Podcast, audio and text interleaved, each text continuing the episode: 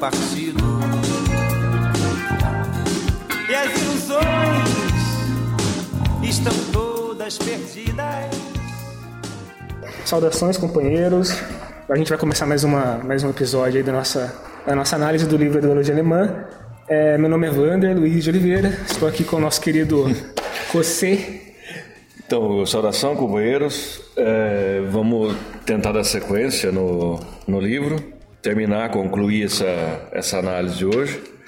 E vamos poder, então, abrir para eventuais perguntas que surjam aí do, do processo inteiro da, do que foi falado, né? E aí a gente, então, a ideia é, antes de qualquer coisa, gravar um, um programa só para responder nas, as perguntas, se existirem, né? Nós, essa é hipotético. Senão a gente já vai é, também de uma forma mais ou menos democrática e tentar eleger o próximo tema. Sim. A gente havia parado ali na página 53 aproximadamente e discutido sobre a, a consciência e como a consciência ela é formada no é, era formada segundo Marx dentro das condições de relação de trabalho e relações de troca como a consciência se desenvolvia ali né e o Marx ele vai ele faz a crítica é, aos ideólogos alemães que descolavam a consciência da realidade, né? Então ele chama atenção para o fato de que os ideólogos estavam atentos às categorias de, de, ideias que eles estavam propondo e que a, as ideias circulavam em torno delas próprias e formavam o que ele chama de fraseologia, né? No decorrer da, do capítulo que a gente parou, na verdade o Marx vai fazer uma retomada disso tudo que ele disse, ele vai reiterar essas, essas mesmas afirmações que ele fez, aprofundar algumas e não vai, não vai trazer exatamente nada novo, né? Nada de, é, nada de inédito, assim. Ele vai aprofundar ideias que ele já, ti, já tinha e já, e já tinha expresso. Por isso mesmo, eu, eu fiz uma pauta, eu montei essa pauta aí que, que tá na, na tela do computador, com uma coisa que eu acho que seja mais palpável, que era pegar ideias que eu, que eu tinha visto de, de, de, ideólogos famosos mesmo da contemporaneidade, né? Então, bom. eu selecionei frases do Leandro Carnal, do Kim Kataguri, são, né, só feras aí. de um pessoal que está pensando e está reproduzindo as ideias que, que, são da, que são da classe dominante. Até deixei a frase, vou ler agora para iniciar que vai ser a tônica do, do que, eu, que, eu, espero que seja o, a nossa análise hoje, né? Que é assim, Marx escreveu: os pensamentos da classe dominante são também, em todas as épocas, os pensamentos dominantes, ou seja, a classe que tem o poder material dominante numa dada sociedade é também a potência dominante espiritual. Esse espiritual aí não tem nada de místico, é espiritual no sentido das é ideias. É tudo que né? não é matéria, né? Então, é, é assim, a tônica do, da, do episódio de hoje, eu acho que queria que fosse debater mesmo que ideias são essas que, que, que, estão na nossa sociedade, né, que compõem a nossa sociedade e como elas compõem, ou como elas reproduzem a ideia do, de uma classe dominante, de um pensamento que é dominante por vir justamente dessa classe, né? Muito bom. Não só é, dois pontos que eu acredito que, se, é, que vão ser importantes para o entendimento completo da, desse tema que está proposto, que é fundamental esse tema. Ele vai é, na veia, ele vai direto no que o Marx e Engels estão tentando elucidar. E eu gostaria de ler um trecho que está, pelo menos na, na, no livro da Alcitec, na né, Ideologia Alemã, na página 36. Eu, uma, por que, que os pensamentos de, de uma época são os pensamentos da classe dominante? É, estruturalmente é por causa disso aqui. É, é o ponto onde eles partem. Ó. A estrutura social e, e o Estado nascem constantemente do processo de vida de indivíduos determinados, mas desses indivíduos não, com, não como podem aparecer na imaginação própria ou alheia, mas tal e como realmente são, isto é, tal e como atuam e produzem materialmente e, portanto, tal e como desenvolvem suas atividades sob determinados limites, pressupostos, condições materiais independentes de sua vontade. Então, assim, toda a questão, é, toda a parte material da superestrutural de uma sociedade a, su, a, sua, a sua aparência fenomênica, que, por exemplo, é o Estado. O Estado, do ponto de vista administrativo, jurídico e todas as outras facetas que ele tem, é, isso não, se, não, não, é criado do nada, ele vem, essa, essa estruturação, ela, ela é primeira, ela tem que ser buscada na qual é a produção de vida e qual é a reprodução daquela sociedade e as relações então que partem disso, elas vão estruturar a sociedade como ela é. É a estrutura social, então, de uma determinada é, fase do desenvolvimento. O Marx ele, ele disseca no decorrer desses capítulos todas as estruturas que ele considera que reproduzem a, a, a força da classe dominante. Então, mesmo a, a, jurídica, por exemplo, você vai falar ah, a justiça é imparcial, é neutra e ela defende as pessoas de forma igual. O Marx é totalmente contra isso, ele demonstra de várias maneiras como a justiça, na verdade, reproduz o pensamento da classe dominante e a própria dominação. A justiça não está para servir é, a justiça em si. Ela não tem esse propósito, ela tem o propósito de manter o status quo, de manter a, a estrutura social como ela é, e isso fica evidente quando você vê a, a simetria de processos jurídicos. Então, o cidadão que rouba uma bala, é uma bala de, no mercado, ele é prontamente processado, preso e ele está fudido ali. Agora, o cidadão que tem recursos, ele pode protelar essa, essa ação contra ele, ele pode ter roubado um milhão de reais, ele pode ter roubado. Como acontece todo dia. Frequentemente. A justiça é totalmente assimétrica porque ela está a serviço da classe dominante. É, você pode falar assim, ah, mas os juízes então eles são pessoas maléficas, eles estão é, eles estão com essa, com essa vontade, está dentro deles. Não, não é isso. É que isso é uma coisa que é estrutural, está dentender da sociedade. Eles partilham dessa ideologia, eles entendem como correta. Eles entendem como correta, eles é, não questionam isso, né? É, vejam bem, só para os companheiros é, é entenderem, pode ser que não, não fique bem claro, é, o, os juízes, no, é, igual o Wander colocou, muito boa, não é que eles são criaturas sobrenaturais malignas, eles vieram do inferno para dar uma sentença.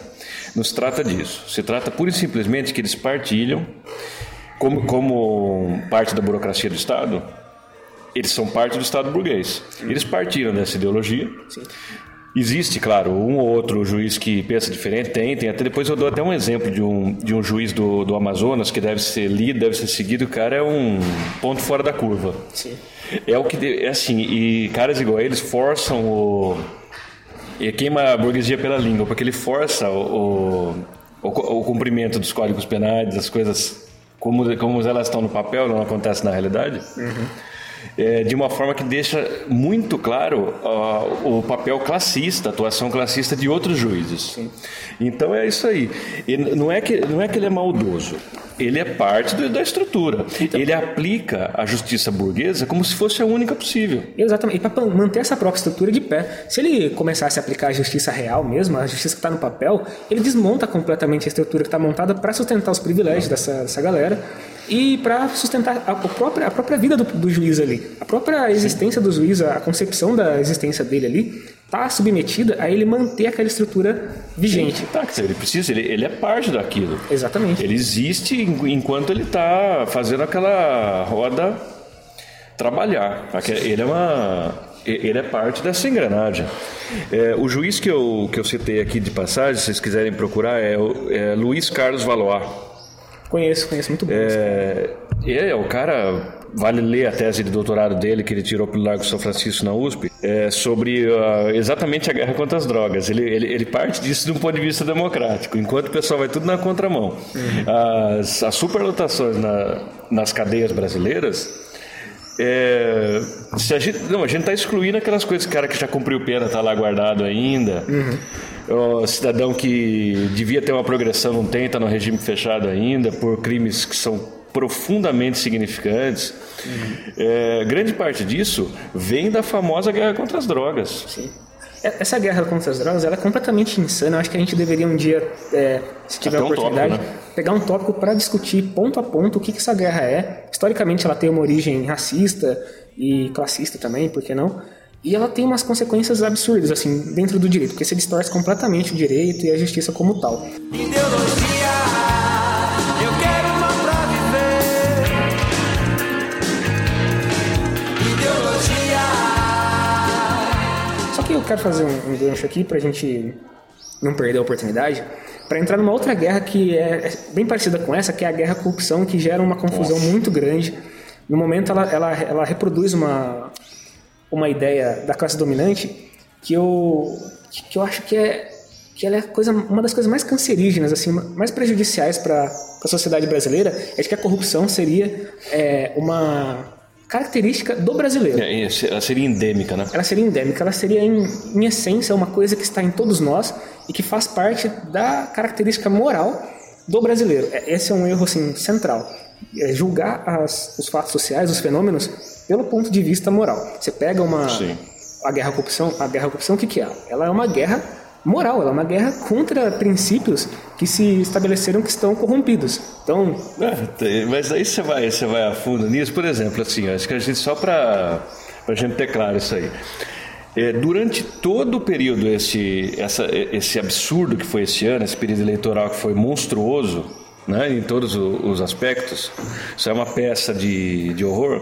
A gente sempre viu essa bandeira desde, desde que começou o mensalão lá nos idos de 2003, 2004, não sei, um pouco depois, que começou a questão do mensalão, essa coisa de corrupção voltou à tona, porque depois a gente vai fazer um comentário histórico, vocês vão saber que isso aí é muito antigo. Aí você vê quem que estava combatendo a corrupção. São aqueles ratos do Senado e do Congresso Nacional. é, Eduardo Cunha já, combateu a corrupção. Quem que vai acreditar que aqueles caras querem que. Assim, co- corrupto é todo mundo ali. Quando você tem um cara que está sendo enforcado em praça pública por causa da corrupção, é que esse cara não. Ele mijou fora do pinico em alguma hora ali.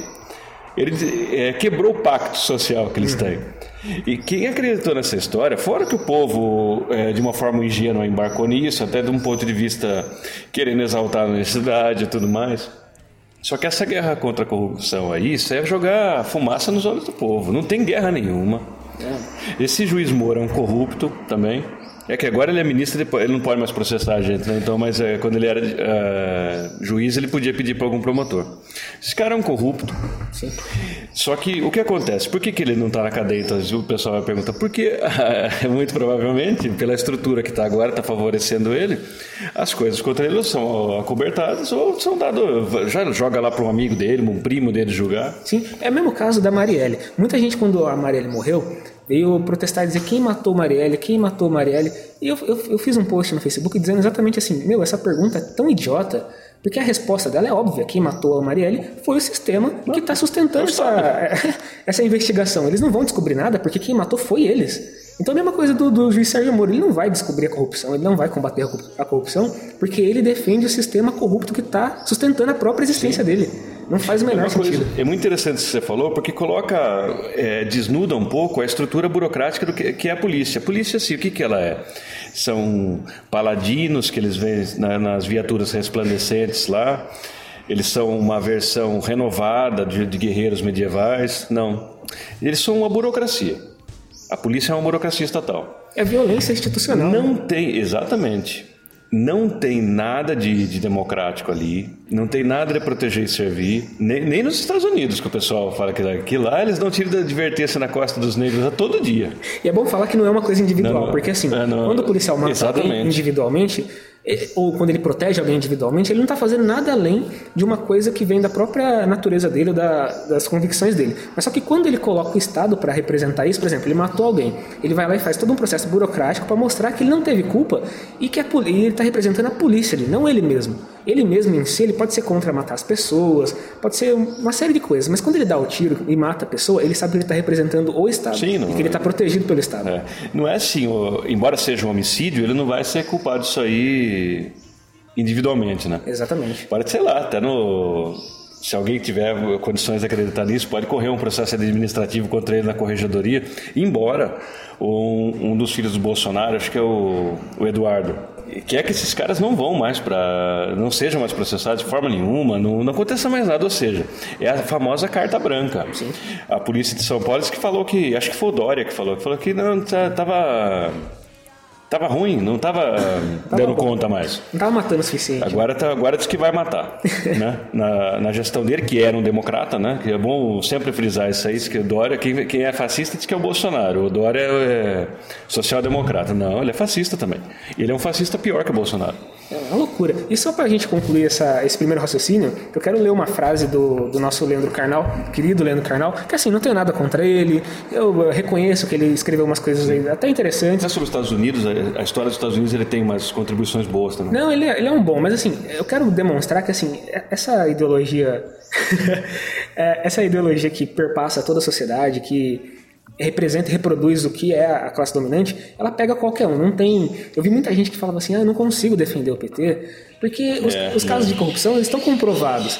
Existe mesmo uma comprovação de que o PT foi corrupto. Mas assim, o que o PT representa não é exatamente é, a corrupção a honestidade. Eles representam o trabalhador. Exatamente. Então, se você ataca um elemento corrupto, mas atacando o partido, existem várias é, tentativas de fechar o partido, de atacar mesmo o partido em si, você não está atacando o PT, você está atacando é, o- os trabalhadores em si, quem o PT representa, ou quer representar, né? Muito importante lembrar isso, acho que todos os companheiros deveriam lembrar. Tem, tem gente do. É, muita gente do PDT embarcando nisso aí. Uhum. Que é só, só pra gente fazer um parênteses aqui, depois a gente vai fazer um parênteses especial para Ciro Gomes, Cid Gomes e PDT. Falar que esse povo sempre foi de direita, não tem nada de esquerda nisso aí. Era só uma demão de verniz para ele roubar um pouco de voto do PT, porque eles não têm voto. Cid Gomes, por exemplo, xingou, fez a estripulia daquele ataque histérico que ele teve lá quando foi apoiar o Haddad no, no Ceará. É, só que ninguém, ninguém lembrou de criticar ele por uma coisa: os votos dele são do PT. São dele. Ele tem uma associação Não, não, que. Ele, ele busca fazer essa associação da Então, imagem né? dele com a imagem do PT, sempre, né?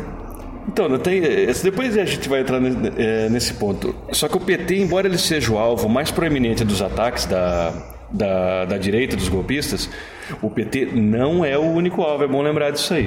O pessoal que está comemorando, achou que vai vagar um lugar lá, quando o PT foi para a ilegalidade, a situação. Cada derrota do PT é uma derrota do povo, do conjunto da classe trabalhadora.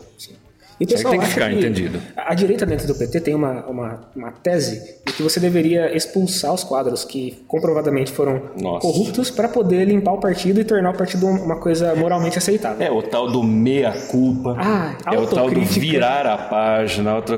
E eu já perguntei para diversas pessoas, porque eles, eles compram isso como autômatos. Sim. Né? É, a vitrola, que está falando isso agora, é o, o irmão do Ciro Gomes.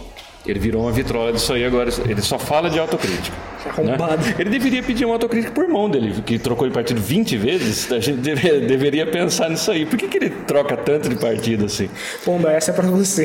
Era- ah, é. O Pomba vai pegar fogo. Vai, total. Mas Não, mas assim, a gente está analisando o contexto. Como assim? Vamos supor, é, nos autos, resta claro que o, Lula está preso. de formalmente, ele está preso de forma justa pela, pelo judiciário brasileiro. A gente vai abandonar o Lula? Não faz o menor sentido. Vai expulsar o Lula do PT? O Lula é o PT. é o Lula. Né? Exatamente. Esse- assim, você vai expulsar o Zé Dirceu? Vai deixar quem lá? O, o Tarso Genro? Aquele povo golpista? Não, Nem fudendo. não dá pra. E, e, assim, toda essa situação foi criada por conta dessa coisa do- da corrupção que tem que ser combatida. E assim, o Leandro Carnal, só para retomar, ele, ele falou uma coisa que eu vou ler ipsis litris aqui, que é, é um resumo disso, que é assim, eu insisto, palavras do Leandro Carnal, e tenho dito sistematicamente, não existe governo corrupto, corrupto numa nação ética. E não existe nação corrupta com um governo transparente e democrático. Então o que, que ele está dizendo? Que a nação brasileira inteira é corrupta. Não, o cara, ou seja, como, como filósofo, ele é um, sei lá, um bom valete, estaciona carro lá. Mas, viu, isso aí, o cara pulou de paraquedas. Eu não sei de quanto tempo vem esse fenômeno que ele é um intelectual. Só que é interessante, mais ou menos igual o Sérgio Cortella. Só que esse ainda tem uma contribuição pedagógica, né? É, uma vez eu falei no, num grupo de políticos, causou um horror nas pessoas, de que esses caras não, não são intelectuais. Não, eles são É, propagadores. falou, como não? É o Leandro Carnal. Tá, é o Leandro Carnal. E, assim, olha o que esse cara falou. E não existe go- governo corrupto numa ação ética. Ele está ele tá colocando tudo no plano da ideologia, que é o que o Marx falou que está errado. Exatamente, é essa, e outra, essa que conexão. ética? E assim é abstrato? Ele não está dizendo de ética, ele está dizendo de moral. Ele está Então. querendo dizer. Ele substitui a palavra de forma. Que assim, eu, eu classifico esses caras como neosofistas. Eles têm um- uma. Muito boa classificação. Eles têm uma narrativa boa, eles têm uma boa dicção, eles falam muito bem. Só que se você disseca o que eles estão falando, o que tem na origem do que eles estão dizendo, eles estão afirmando que o que existe na verdade no Brasil não é um sistema de classes, não é uma opressão de dominadores Exatamente. e dominados. Não é essa relação que existe, é uma relação assim: o- as pessoas são corruptas, elas têm uma, uma natureza degradada e o resultado disso são governos corruptos. Olha a insanidade disso. Não, isso aí é muito grave, até para uma pessoa que é historiador como ele é. Ele é historiador de carreira.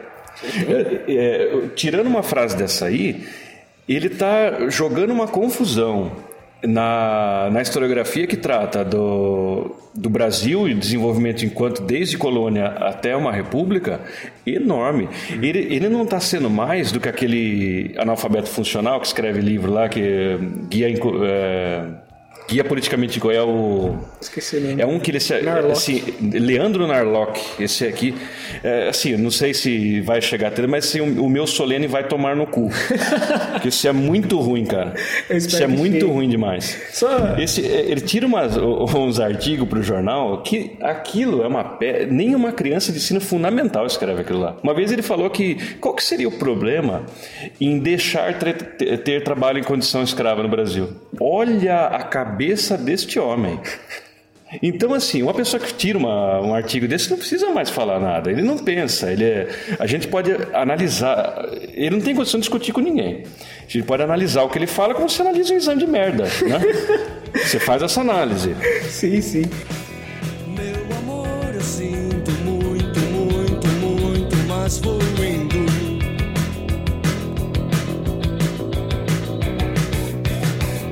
Pois é tarde,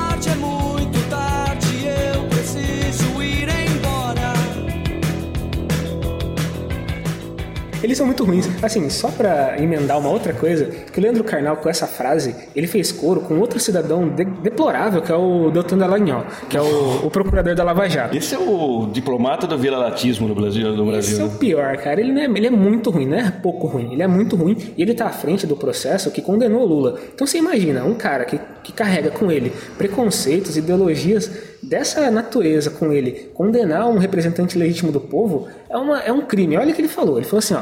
Quem veio de Portugal para o Brasil foram degradados criminosos. Quem foi para os Estados Unidos foram pessoas religiosas, cristãs, que buscavam realizar seus sonhos. Era outro perfil do- de colono. Então ele Que tava- barbaridade. ele estava explicando a colonização no Brasil, dizendo que o Brasil era pior do que os Estados Unidos por conta do tipo de colono que veio colonizar esse lugar. Olha essa, Não, esse absurdo. isso é uma tese, assim, fora que é uma tese infantil completamente, né? É, não precisa de muito para desconstruir isso aí. E outra, quem foi para os Estados Unidos foram as pessoas religiosas cristãs que buscavam realizar seus sonhos. Então vamos ver mais a respeito desses sonhos aí. Não sei que todo mundo é, sabe que os caras que vieram no Mayflower, que era o primeiro que chegou nas 13 colônias, eram os caras conhecidos como puritanos. Né? Que eles eram de. Eles tinham uma, uma rusga social e religiosa com o pessoal do anglicanismo na Inglaterra. Sim, eles vieram por isso, né? Esse pessoal veio para lá e entre um Thanksgiving e outro, eles queimavam o índio. Sim. Eles tomavam terra na ponta da faca. Isso aí é realizar sonho? Muita gente ah, Que- olha, olha, para o? Brasil e olha para os Estados Unidos e tenta é, traçar comparações, saber qual que é a, di- a diferença entre um país e outro, por que, que um país se desenvolveu tanto mais do que outro. Assim, existe uma explicação longa e detalhada sobre isso, mas em suma, você vê que os Estados Unidos é um país imperialista, que ele, impôs a outros dezenas de, de outros países a, vontade deles de dominação. Dominaram e roubaram, eles roubaram na mão grande. Isso tem sido feito desde que o país é, exi- existe mesmo, de fato. Não é, uma, não é uma riqueza que tem origem do próprio trabalho dos cidadãos americanos desenvolvidos e intelectualmente superiores. Isso é mentira total. Não é. É uma relação de exploração, o que eles fazem no, no mundo inteiro. É invadir países, destruir países inteiros a troco de seus interesses. É isso que desenvolve o país deles. E, e assim, não colocando também a pecha de malignidade sobre esses caras aí, mas agora eu vi falar isso aí, esse, o, esse procuradorzinho aí, falar um negócio desse, que aqui veio, veio criminoso. Porque ele deve estar se referindo aos bandeirantes, por exemplo. O pessoal ia lá, prezava um índio, eles roubavam os recursos nacionais, que era do. Não nacional, porque não tinha uma nação, mas eles roubavam os recursos naturais do, do território e tudo mais. Tudo bem, só que assim, os caras que ele puxa o saco, eles faziam a mesma coisa e pior ainda. Só que eles não levavam pra lugar nenhum, eles montaram ali a nação deles. Jovens, é o seguinte, a gente havia gravado ah, mais algumas análises sobre outros pensadores outros pensamentos que a gente havia selecionado, só que a gravação deu problema e a gente acabou perdendo essa parte do áudio. Nós planejamos fazer novamente a gravação, levando em consideração esses pontos. Seria uma parte 2 desse episódio. É, talvez a gente faça, talvez a gente não faça. Vai depender de vocês da repercussão que esse episódio tiver. Mas por hora é, a gente explorou muito bem o que a gente queria. A intenção era demonstrar que a ideologia ela é uma que a ideologia ela é um pensamento que perpassa a sociedade, ela tem efeitos reais, ela se desenvolve e tem repercussão. E a gente encontrou essa repercussão no pensamento de vários outros é, várias outras pessoas importantes que influenciam de maneira geral a sociedade. E a gente queria fazer esse exercício, demonstrar que o que a ideologia alemã ela serve na vida prática para analisar a realidade concreta. Então, o exercício é esse. Eu convido os companheiros a fazerem a mesma coisa, a observarem os escritos e tentarem sempre aplicar o pensamento é, marxista à realidade. Então é isso, muito obrigado pela atenção e até mais.